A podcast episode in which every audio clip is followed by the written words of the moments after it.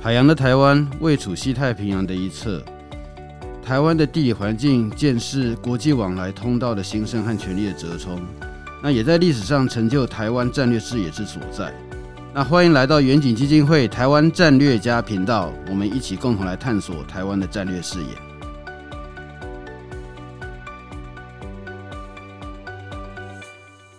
好，各位听众朋友哈，欢迎来到远景基金会台湾战略家的 Podcast 节目。那今天是 Podcast 我们的第十九集，我们要谈的呢，就是前一阵子啊，蔡总统、赖副总统他有出访的这个议题。但实际上也不限于出访了，因为关键就是说，那个中国他现在的这个态度作为，哦，特别是选举要到了，那我们会预期中国他应该会有一些对台湾的不友善的操作。所以说，我们总统、副总统的出访啊，呃，对我们来讲就变得还蛮重要的。那今天呢，我们非常高兴哈，能够邀请到这个谭耀南先生哈，他是前两岸政策协会的理事长，那也是国内非常有名的两岸关系分析的一个专家，跟我们来呃谈一下他怎么去看这蔡总统以及赖副总统他的出访哈。那对台湾的外交的这个成果，或者是说呃有关于这个中国他在这个地方的那作为是怎么样哈，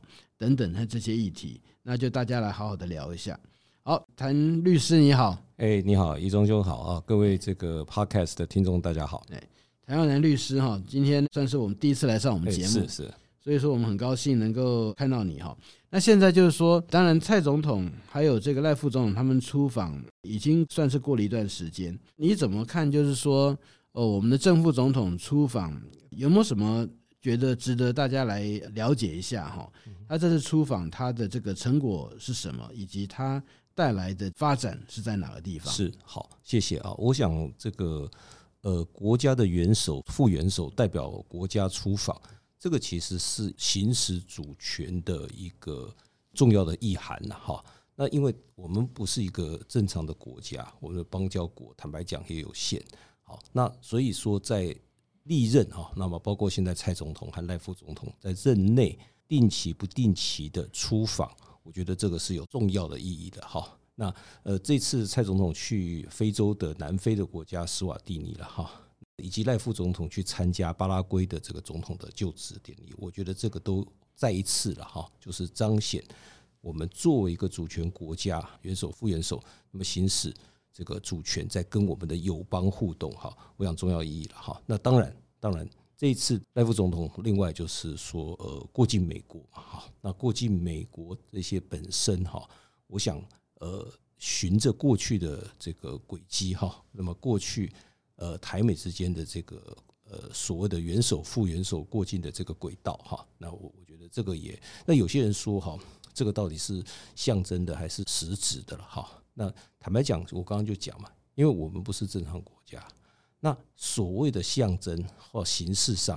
的这个过境，它本身就有实质的意涵。好，换句话说，这个在台美之间的互相的互信互赖，那么怎么样维持一个好，那么平等呃这个舒适好尊严好，那么安全好，那这个一个方式，其实坦白讲，我想怡忠兄很清楚，从李登辉总统时代了哈。那个其实是这么多年来的台美之间的一个互相的合作协调哈，那当然有时候有一些意见不一，但是在大部分的时候都会有很好的结果所建立起来的惯例了哈。那这个台美之间，当然现在我们这个关系是非常好了哈，史上最好。那国会也支持，行政部门跟我们也有实质的伙伴关系。可是我认为这些所谓元首、副元首的出访，以及在美国的过境哈。所彰显出来的，不管是形式上的这个主权的延伸的，还有实质的内涵、实质的意义，我觉得哈，这个都值得国人的高度重视哈。而且这些出访，坦白讲，我认为也有实质上维系外交邦谊，跟各个友邦继续，包括不管是巴拉圭也好，南非的史瓦蒂尼也好，巩固邦谊的实质的价值跟意义。当然，面对中国的。这个打压哈，因为他不承认我们是个主权国家嘛哈，所以中国的打压这件事情，我们怎么对抗？我们怎么维系原有的价值、原有的这个既定的路线？我觉得这个当然非常重要。这些这一点，我们当然一刻都不能退让了。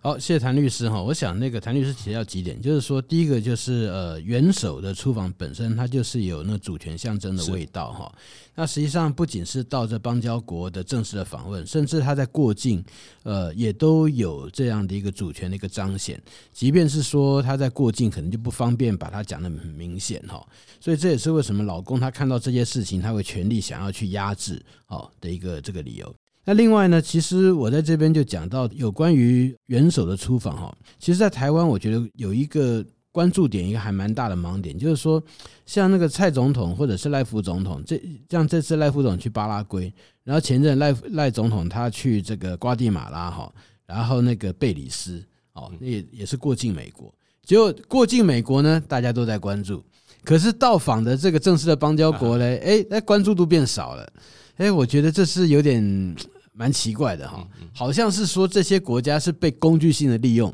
我们只是呃利用他们来过境美国，那那个美国才是主角，那这些国家是配角。可是我觉得，呃，如果说就谭律师刚才所讲的，本身的这个呃主权，那个总统代表国家主权哈，然后到其他邦交国去这样的一个访问本身，它的这个意义啊，难道不需要被呃特别在重视吗？那我同我非常同意了啊，就是说我当然这个坦坦白讲，我认为这个也跟媒体的关注的焦点有关了啊。那呃，我们的外交部，我们驻外单位，包括大使馆啊，包括府方随行，在历次出访，其实也都正常的发新闻稿、开记者会了哈。但是因为过境美国这件事情被被放大、被彰显，当然这个是重要的了哈，同等重要，甚至我觉得是非常重要了哈。那可是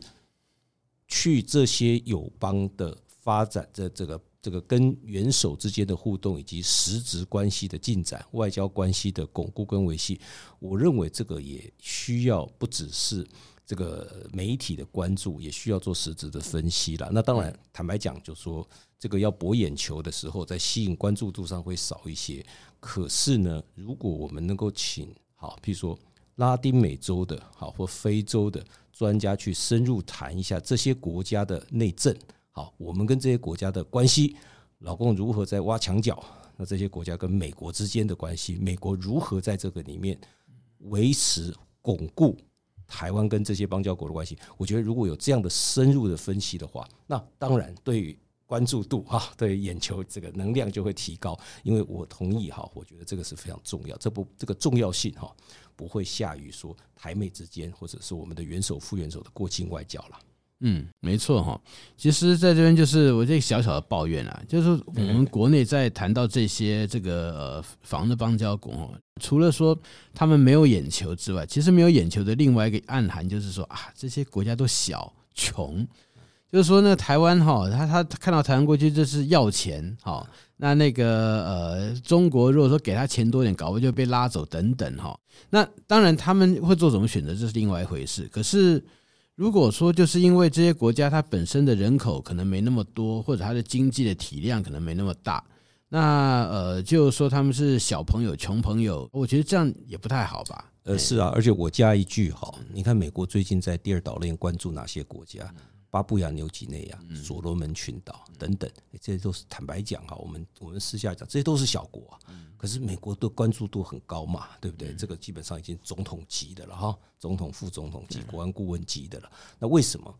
各种各样的原因，其中一个很大的原因，当然是美国的整个的战略布局。那对我们来讲，难道不是这样吗？嗯，我们现在邦交国数量不多嘛，哈，所以这些国家不管是需要我们的援助或协助，多大多小。它的意义、战略的价值，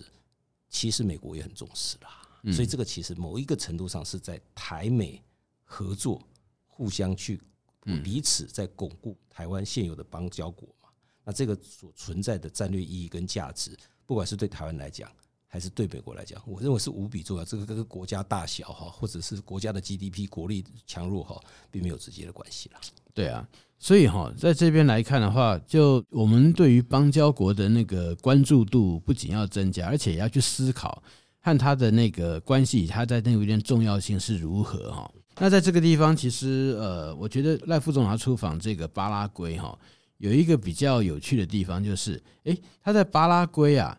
他见到不仅是巴拉圭的元首，他还见到其他国家的元首，对不对？好。我我认为这个也是啊。我刚刚正想提这一点，就是说我们现在好，不管是这个总统、副总统这个层级，还是我们驻外的大使哈，或驻外的代表，其实不只是跟这个当地国之间的这个政要哈，或者是商界，或者是领袖维持关系，还有就是跟住在这个国家的各个其他国家的大使，比方说。我们这个驻法的吴志忠大使，他可以见到的是各个国家驻法国在巴黎的大使馆的大使嘛，对不对？同样的道理，我们元首、副元首出访的时候，比如说赖夫这次去的时候，他看到的其实是各个国家的部长级以上的副元首、元首嘛。那这些其实坦白讲，以我们台湾的外交困境，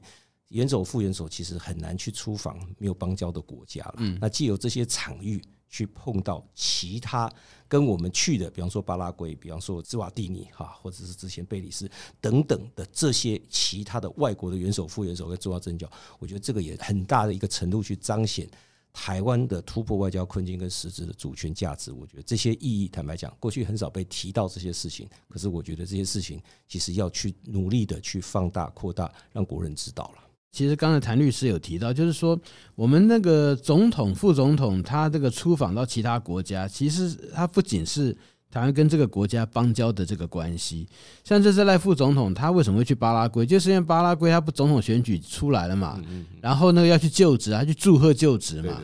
那那个巴拉圭它是南美洲也是一个重要的国家，所以说很多南美洲的这个呃大国，包括巴西啊、阿根廷等等，都有派对他的那个元首过去。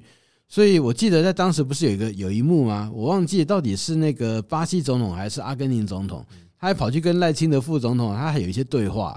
哦，你说平常我们要跑去跟那个鲁拉那个要去讲话，不可能的事嘛。啊，但是就是在那个地方，就大家有办法来进行交谈。那当然，如果说是我们在事前有做一些的那个操作或者是准备，诶，搞不好在那个时候就有机会啊，那个会进行那个场边，例如说是办峰会是那种的这样的一个对话。那当然，因为那个很多东西哈，在南美洲我们的那个经济 presence 等等都比较少一点，所以说我们要直接呃利用这个机会然后来策动像这样的一个场边的峰会的对话，会变得有点困难。好，这也是事实。但是呢，这也代表就是说，为什么像这些出访，我们一定要去争取，我们不能够放弃，就是因为它所带来多边的这个 engagement 的机会，实际上是相当相当的宝贵。是。那我们也知道，就最近不是那个马前总统讲说什么没有中华民国，只有台湾，说他不想出席这个国庆的这个典礼嘛。嗯。但实际上，大家也发现到，就是说马前总统他在担任总统的时候，应该是二零零九年吧，他去中美洲。哎，刚好就是中美洲，他有一个会议嘛，他就从台湾到那边去，我们的友邦就在那边怎么样？他就直接跟当时代表美国参加会的那个国务卿那个希拉蕊，希拉蕊，那就直接跟他讲说，我是从台湾来的总统啊。对对，这这个非常合理啦。这因为你你在国外，你一定是讲台湾嘛，你一定是讲 I'm from 台湾，不管是一般的人民，还是总统出访或者是官员出访，我觉得这个是非常合理正常的啦。所以拿说现在说只讲这个台湾哈。不讲中华民国，我我觉得这个是非常牵强啦。那事实上，我我觉得我们一直就是中华民国台湾嘛。嗯，那这支国民党是中华民国，可是我们一般都说台湾，不管在国内还是在国际上也叫我们台湾，而且国际上也这样叫我们。而且坦白讲哈，这个东西哈，在这个时候选举选举前的国庆，我认为这个也有点政治操作，因为那难道蓝营没有在讲台湾吗？也有啊，出国也在讲啊，就像你刚刚李宗兄讲的嘛。所以我我是觉得是这样啦。您刚刚提到这个在友邦的参加这些活动，哈，没有错啦。我就说事前要操作、要运作比较困难，可是，在当场、在当时的时候，就有很多的可能性嘛，哈，就有很多的呃呃空间呐，哈。那但这个要看这个我们的住住在国各个不同的国家啦。譬如说，不见得只有譬如说巴拉圭啦，因为你你你你你阿根廷、巴西这些国家的这些官员都会去嘛。那我们我们驻啊。比如说举例了哈，我们驻巴西啊，或我们驻阿根廷啊的代表处，那有没有这个营造出一个可能的氛围，在当场哈，或在当时能够有机会哈，让譬如说我们赖副总统哈，能够打个招呼，或者是场边哈聊个三分钟、五分钟等等这些东西，有时候可遇不可求啦。可是你要想异地而处，这些国家平常也不也没有见见过我们的元首、副元首啊。台湾这几年的能量很高嘛，嗯嗯，那能量这么高的时候，如果你是哦，巴西的部长或阿根廷的这个这个总统或副总统，你会不会希望借由这个机会很轻松的啊，跟台湾来的哈元首或副总统。啊，或者是未来的总统，能够有机会啊聊聊天、谈一谈，我觉得这个东西其实是互惠互利的。就是说，我们不是说老是说啊，我我要怎么样？就是说，我觉得这个东西它都是在一个平起平坐、互惠互利的基础之上来做，才会有意义，而且才会有成效了。对，所以这边也就代表另外意思，就是说哈，实际上邦交国对我们来讲哈，它有一个很实质的作用，就是说。诶，我们透过跟邦交国之间的关系，我们有办法去延伸到其他这种过去没有办法好那个触及到的这个非邦交国里面更上层的政治关系嘛。好，那当然那个呃，台湾现在能量还有能见度变得比较高，那但是目前感觉到就是说，我们可能在呃亚洲的某些国家，以及在特别是欧洲，现在欧洲很多国家对台湾的兴趣非常的高。那那个我们有一些进展，但是在这个两个呃。地方之外，诶，反而你说像中南美洲，哈，或者是说包括像这个中亚，包括非洲等等，哦，那个我们基本上就变得非常困难，对，好，所以也变成就是说，呃，透过邦交国，它有点像是我们的 gateway 哈，到这些地方去。其实那个当然，这老共他也是知道，就是说，他就封杀掉台湾所有的外交空间，那也因此对他们来讲。拔邦交国不仅是拔掉台湾的正式邦交，借用这种方式去那个消灭掉台湾透过这些邦交国所开展出来其他的正式外交高层见面的机会，是没有错了哦。那呃，老公会持续拔邦交国，毫无疑问的哈。但是我我常常讲嘛，就说拔邦交国这件事情已经不仅仅是台北跟北京之间的角力了哈，某一个程度上是华盛顿跟北京之间的角力，或者说呃台美之间的协同哈。协同哈，那么怎么样维护台湾仅存哈硕果仅存的这十几个邦交国？那这件事情大概不会停止的哈，还是会继续下去。那老公基本上，因为他不承认我们主权，所以任何彰显主权意义，他都要消灭。那我们所有在做的事情，坦白讲，在驻外哈，在台湾以外的地方，其实就是在彰显我们主权嘛。所以这个是直接对冲对撞的了哈。所以我觉得这一种的外交的呃角力哈。呃，还是会持续。那当然我，我我认为说比前几天稍微好一点啊，好一点。那主要是因为呃，美国当然在看到这个事情的时候，美国的力道相对来讲哈，也会比以前更大、更积极。那美国国会也有这样的一个压力跟要求，行政部门，而且不管是哪一个美国的政府去坚守这样的立场，去协助台湾维护它的主权跟邦交国。所以我，我我认为这个战役还会继续下去了，而且这个今年、明年往后，我想不会停了。哎，说到这边哈，因为刚才那个讲到邦交，现在就讲讲到过境嘛。对，但大家都讲到那个过境就是美国。实际上哈，我记得在那个扁政府，然后还有马政府刚开始的时候，呃，刚好就是因为这个飞机它的这个技术啊还没有那么好。现在我知道波音七七七这个飞机啊，它那个很省油嘛。所以说，那个他那个现在，例如说我们在以前，我就讲很直接一点，我们的飞美飞纽约的时候，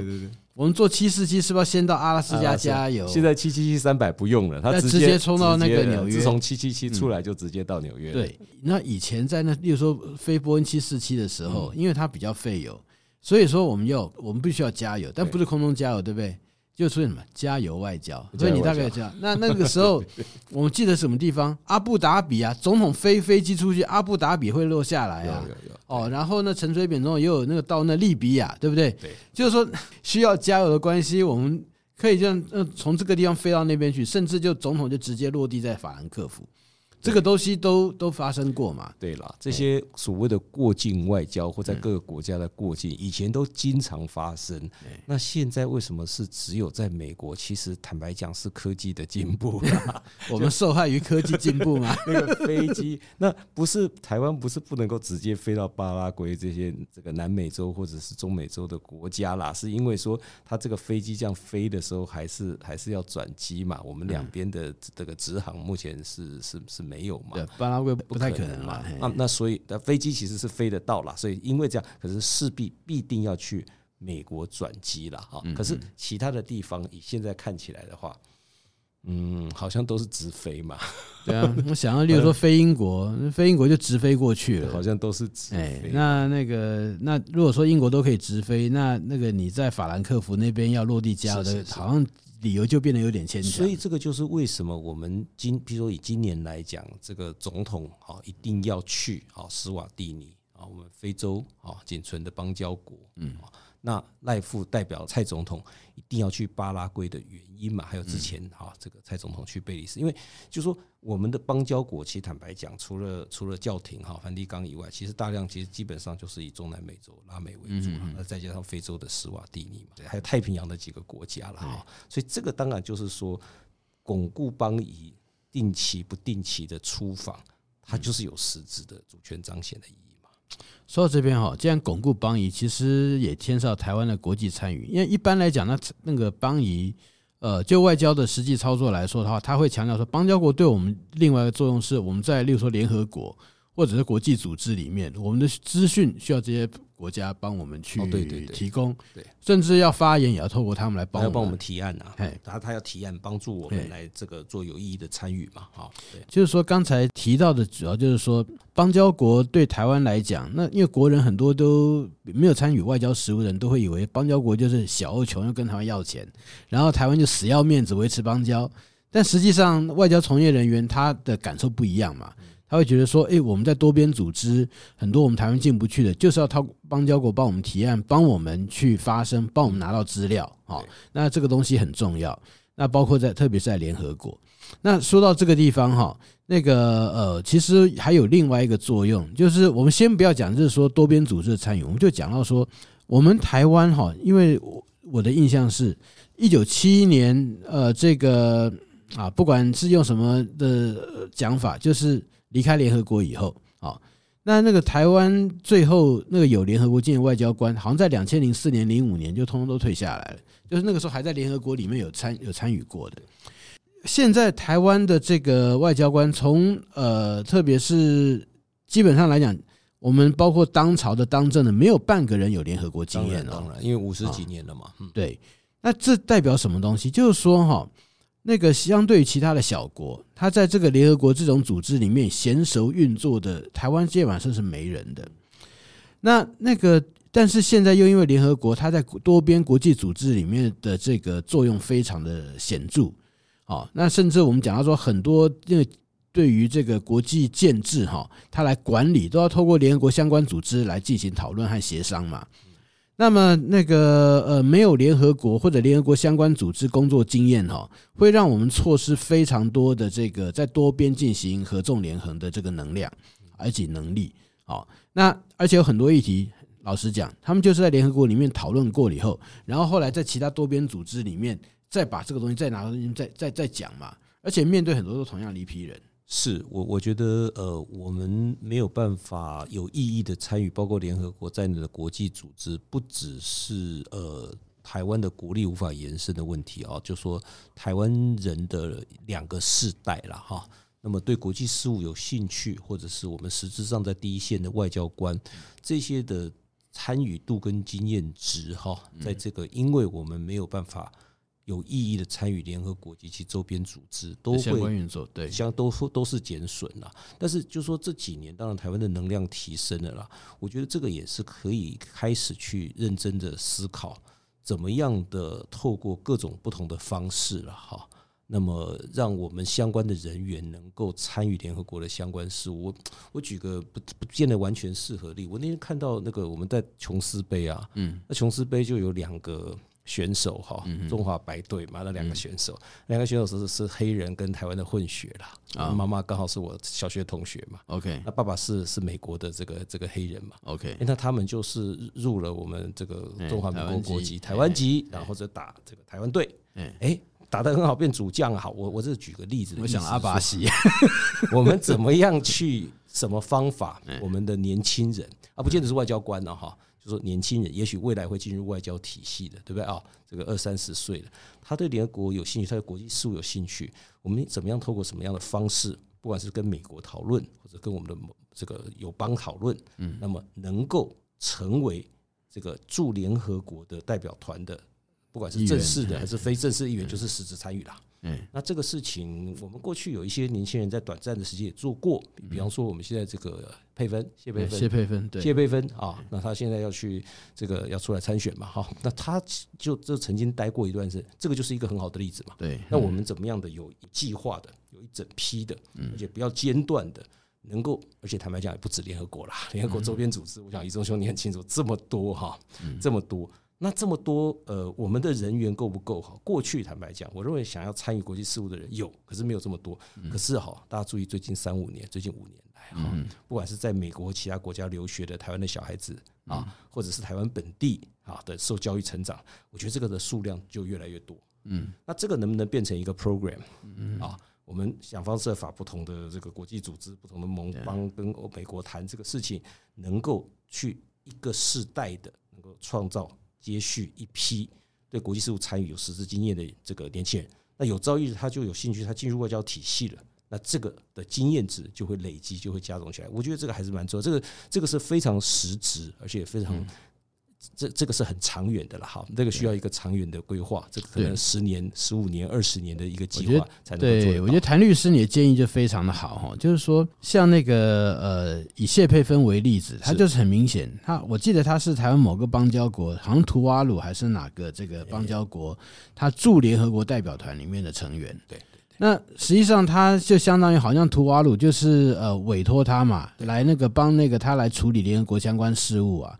那那个呃，以后如果说我们和邦交国之间有呃像类似像这样的一个协议哈，那那个呃，在有些国家，这例如说。因为有些国家的确他们本身比较小，所以说叫他们去负担联合国代表团像这些经费来讲，是有些是力有未逮。而且那么多的组织，你如果都要参与周边组织，你要参与，对，那就很很困难。他不管是人还是经费上面，他如果跟我们一个一个谈的话啊，那对啊，可以代表呃代表他进去，或者是对对对，就是他委托进去的话，这个就要对啊，这一方面也是在训练我们自己本身的这个呃年轻人哈。有时候也不一定年轻人，但是就是说台湾的这边国籍的人有更多的这样的一个经验，同时也是利用这种方式来呃，相当程度就是更了解这个我们的邦交国嘛。那同时也跟他加深更多的那个紧密的合作关系。那其实还有另外一点就是说哈，在讲到这个多边的这个国际组织的时候，另外一个呃重点是我们好像。那个对于我们的邦交国，我们都是透过双边的方式在经营。嗯，好，那我们现在讲哈，实际上一个正常国家在国际上面的操作来讲，很少跟其他国家就只是双边而已。有的时候重要的议题，它甚至会拉好几个在一起，一起共同变成形成多边是等等。我记得以前呐，实际上在陈水扁总统时代哈，他对于那个南太平洋岛国那边。他有尝试要形成一个一对，就台湾再加上那六个邦交国，那时候还是六个的这个南太平洋的多边的这个峰会，在两千零七年开了第一届，印象对，后来就马总统上来以后就哎就没有了。好，其实我觉得有点可惜，就是说那是台湾第一个多边峰会的一个尝试。那当然那个呃，在当时有人就讲说啊，多边峰会一弄吼，然后每个国家就会在那边啃屁，跟台湾去要钱或怎么样的。好，那我觉得这个技术上面，那个这是当然可能会遇到的问题。可是关键是在于说，哈，我们如果说是多边峰会，也不要说只有台湾和他们，如果说透过他们去拉一些其他的他们觉得不错的国家，包括美国在内，哎，到时候就不是说我们台美双边哎，是这个美国参加一个台湾其他国家共同组成的多边峰会，对，哦，像这样子。那这个对于台湾对于和邦交国之间的经营，你就会从双边啊，那自己要去找一些什么，例如说总统就职等等的 event，后来就变成自然而然有共同讨论的话题嘛，那有共同要去进行的 agenda 嘛，对不对？然后在这个地方去那个让台湾和这些国家之间关系，从这个双边只是双边的议题，开始变成共同合作区域的一个指向的这样的一个东西。我觉得这个是一个。很棒的想法，而且我觉得应该要试着去做了。那坦白讲，我还是觉得现在跟我们跟太平洋的四个四个邦交国比较容易做了哈，因为这个呃不只是美国有切身的利益，而且还有澳洲，还有澳洲。所以如果说能够美国甚至日本、澳洲都能够参与，好有意义的参与，能够形成这样的一个多国的一个，不管你叫峰会还也好，也是多边论坛或者是论坛也好。因为其实美国现在拜登上来在印太布局也是这个意思，嗯，以美美国坐庄的。不是固定像 NATO、像北约这样的组织的，没有秘书处，没有过，譬如然后可是呢，美日英澳啊，这个 AUKUS，它其实那个逻辑跟论论论述的方法，希望行塑的方法，其实就是这样。所以这个事情，如果我们就从台湾做出发点，跟这四个邦交国做一个年度论坛或峰会或什么，那么邀请美国、日本、韩这个这个，譬如说澳大利亚参加，那实际上虽然说是邀请，可是这个事情是希望。啊，干脆就成立哈，就是他们就变成固定会员的这样多边论坛，就是就这个事情，华盛顿要要要出力了。就说坦白讲，我们虽然讲说要跟这四个国家谈，可是其实是应该是要先跟美国谈啊。嗯啊，那这跟美国这拜登现在的印太的布局的那个逻辑是一样的，是他是从美国做出发点。那我们现在说，呃，这个这个论坛或者这个峰会，嗯，或这个不管不管叫什么了哈，这个松散的一个组织，那是美国同意甚至背书的话。我觉得这个就排除了一对一的这个，因为一对一都是闭门嘛，那闭门就涉及到说补助援助啊，对啊，台湾中国在竞争后，我们怎么花得过人家？可是你变成一个论坛或者是一个峰会的话，那五个、八个、十个国家有一对一的元首，有集体的重要的相对那个不会完全没有，那就淡下来。我觉得这个事情也许哈，也许我们的这个呃。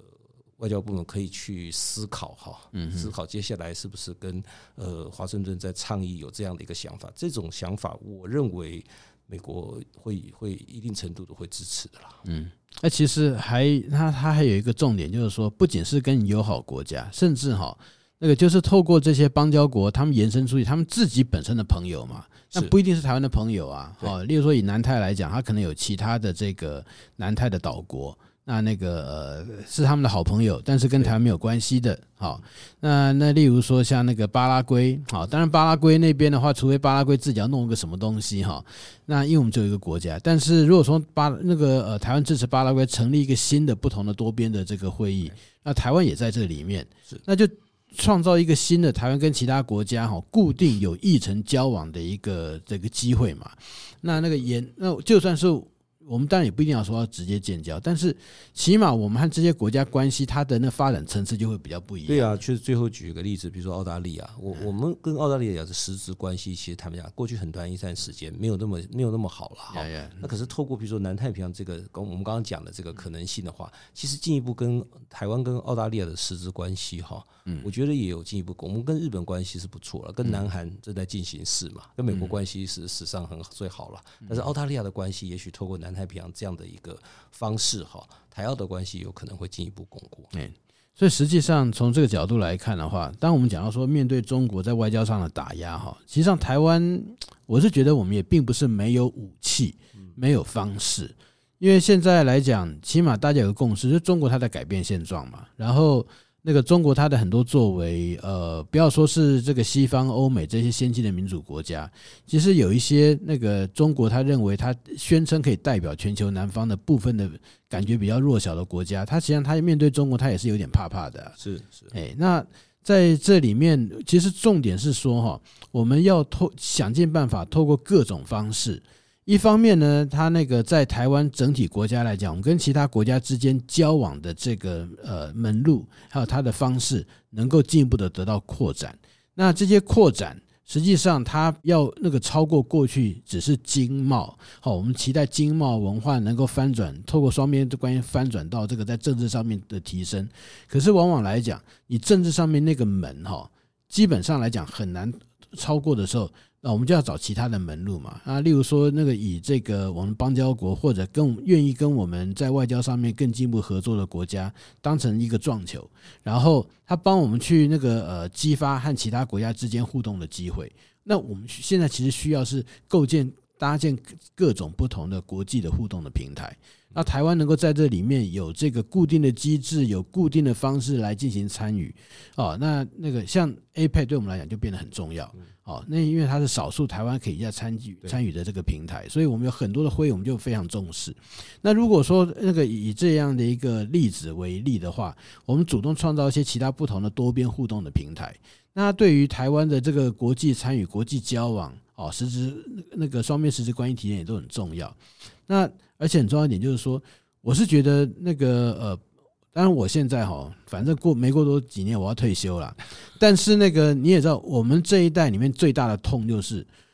特别是我们在求学的时候，你会看到跟我们一起相关年纪的这些人，在其他国家的人，甚至那个呃比我们年轻一点的。他们在 career path 上面，他们有一个 option，他可以在联合国，他可以在多边的组织上面里面去工作。然后那个台湾的，你是台湾国籍的，你就没有办法，不是你的错，不是你能力没有，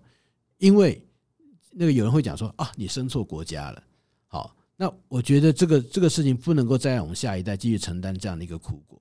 国际上面需要台湾的贡献。而且台湾也应该要能够争取到机会，能够去被能够去贡献。那这贡献我们不是需要去求人家，可是呢，很重要一点就是说，那个我们现在就是因为过去这个双边还有国际交往能力被剥夺以后，现在包括我们这一代那个已经没有这样的一个经验的状况之下。如果说要让台湾持续维持竞争力，要怎么样下一代透过国际经验上面的这个提升啊，那那个来持续台湾的竞争力，好，那那个呃，反正现在是不进则退嘛。那这就变得很重要，想要想办法来处理。我非常同意啦。不过，不过，我想这个于忠兄，你大概还不会那么快退休了哈。那个这个呃，台湾的最近坦白讲，因为台湾国际能见度很高了哈。但是我们因为这样的关系，其实我们花了我们整个的外交部门、外交单位哈，官单其实花了比较多的力气跟能量在这些世界跟我们没有邦交的世界上的大国的关系，这个非常重要了哈。英国啊、欧盟的这些重要国家，美国、加拿大、日本、韩国，毫无疑问的哈。但是这些邦交国，我们今天谈的这些是邦交国之间能不能够透过邦交国作为一个杠杆支点来扩大台湾的能量，还有跟其他国家的多边，包括双边，可是也包括多边的深化的关系，还有我们的人人人嘛，嗯，我们的最大的资产就是台湾人啊。那台湾人能不能够一个世代一个世代的做有意义的国际参与进入国际组织？我觉得这个对我们未来是非常重要了。好。那我想哈，那个今天非常感谢那个谭律师啊，那个跟我们呃有非常深入的交谈哈。那那个因为过去我们在讲到说邦交国的出访哈，很多就直接讲啊过境美国，但实际上我们今天谈到，其实重点你会发现不是过境哪个国家，是这个我跟我们有关系的国家哈，有正式关系国家，它对我们会有多大的作用？好，那那个透过一些创意去杠杆。这些关系来扩增台湾在国际上面的这个参与以及存在感，其实相当重要。那这也是这个面对着中国打压哈，当然中国它在军事上面的压力，我们会有军事上面要去的那面对的方式去处理。可是，在它在外交上面的目前的战场，那个感觉好像是因为它国力强，所以说它在外交上面要歼灭台湾，感觉非常有战果，对不对？好，那。我们在这个地方要怎么去面对他的这个歼灭战？那那杀出一条这个台湾生存的一个那个呃活路了哈。这边来讲，马英九那时候搞活路外交，但实际上就是想要跟他借由对他忍让的方式来寻求他对台湾不要打压。是，但实际上他并没有造成台湾跟其他我们邦交国实质关系的提升嘛，因为他只是说好，那就不打压，好像那个结果邦交国在抱怨说，哎，台湾好像就不管他们了。哎，但是另外一点就是说。我们那个要透过更多创意的方式哈，增加台湾的这个外交的这个呃能见度以及存在感。同时呢，我们也要注意到那个就台湾的人本身来讲，呃，长期的被孤立，对我们的这个世代的这个国际观和世界观所形成的这个问题啊，它在减少我们竞争力。那我们要去解决这个问题。哎，好，那么今天非常谢谢那个谭律师，我们这非常深入的这个交谈。那那个下次再有机会，我们也会再邀请谭律师回来，再跟我们呃进行呃在其他议题，特别是他在最那个关心的中国议题上面，给我们更深入的解析。好，谢谢，谢谢，谢谢。